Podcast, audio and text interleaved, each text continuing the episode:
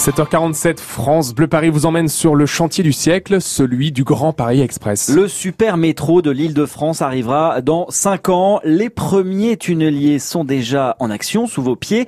Ces engins géants, c'est en Allemagne qu'ils sont fabriqués. Et vous êtes allé justement dans leur berceau, Boris Loumagne.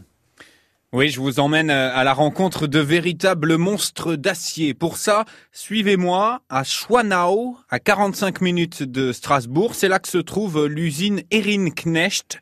C'est le leader mondial de la construction de tunnels pour les voitures ou les métros. Devant moi, des dizaines d'entrepôts, 25 hectares, 2000 employés, dont plus de 150 Français comme Frédéric Battistoni. Il est responsable de projet et il va nous servir de guide. Voilà, donc vous voyez une machine qui fait 9,87 m de diamètre et 100 mètres de long, qui pèse à peu près 1500 tonnes. Le voilà donc, le monstre. C'est ce tunnelier qui va commencer dès la fin de l'été à creuser la ligne 16 de la gare Saint-Denis à la gare de Noisy-Champs. Comment fonctionne un tunnelier, Boris? Alors pour faire simple, l'engin ressemble à un immense train avec à l'avant une roue coupante qui gratte et qui creuse la terre. Donc vous avez des couteaux vous avez des racleurs à l'extérieur et des molettes. Les grands disques doubles que vous voyez, ce qu'on appelle les molettes. Le couteau est fait pour euh, abattre le terrain à la face. Il y a des racleurs, vous voyez, donc c'est ces gros euh, sortes de couteaux incurvés sont faits pour s'assurer qu'on a une coupe au bon diamètre. Et pendant que la roue creuse, une vis sans fin récupère les gravats, un tapis roulant les évacue vers l'arrière et simultanément, des anneaux de béton sont posés à mesure que la machine progresse. Euh, ces anneaux forment à la fin la structure du tunnel. Pour mieux comprendre, est-ce qu'on peut euh, démarrer la machine? Oui, il suffit de demander. On appuie sur le gros bouton rouge et c'est parti. Alors la roue euh, tourne lentement, deux tours par minute, mais la progression sous terre est relativement rapide, 12 mètres par jour le tout à une trentaine de mètres de profondeur, voire même 52 mètres pour la ligne la plus profonde, celle qui va de Saint-Maur à Creil. Entre la chaleur, le bruit, ça doit être euh, intenable hein, pour les ouvriers. Oui, surtout pour euh, l'un d'entre eux, celui qui est au plus près de la roue coupante, dans un sas pressurisé.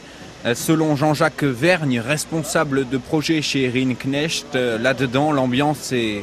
Très particulière, vous êtes en plongée, donc en plongée sèche. Donc c'est des gens qui sont qualifiés pour, formés pour. C'est très chaud. La machine dégage des centaines de calories, beaucoup de kilowatts à évacuer, donc la machine est très très chaude.